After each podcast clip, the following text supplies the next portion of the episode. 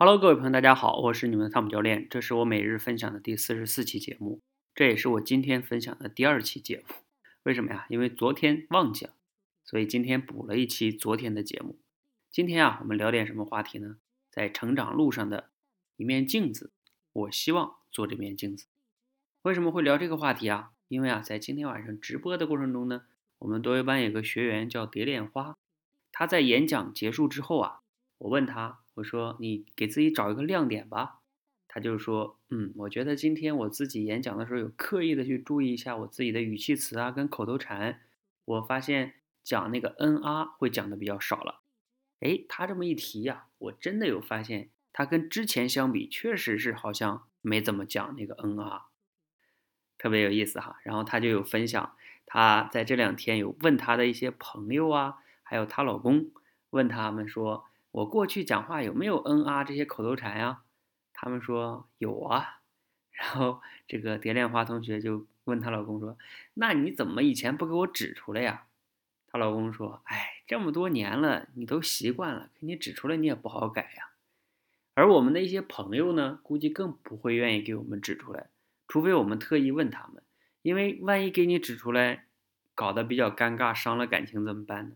所以有的时候啊。我们在成长的路上，我们身边的朋友也好，亲人也好，呃，普通朋友更不会指出了。所以，我们有时候是不知道自己的问题的，没有那面镜子照自己。不像我们天天早晨起来的时候，如果脸上或者哪里脏了，是吧？我们可以照镜子可以看到。但是，我们成长路上的自己的一些行为模式啊，自己的一些问题啊，有的时候是意识不到的。那包括像。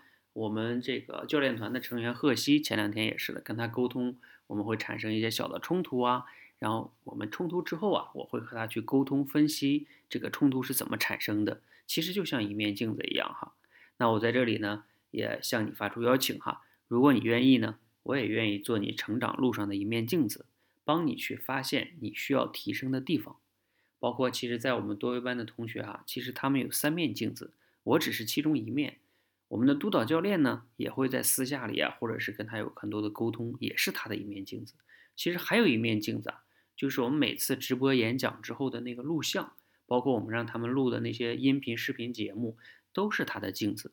他录完了之后啊，都可以反思自己有哪些问题。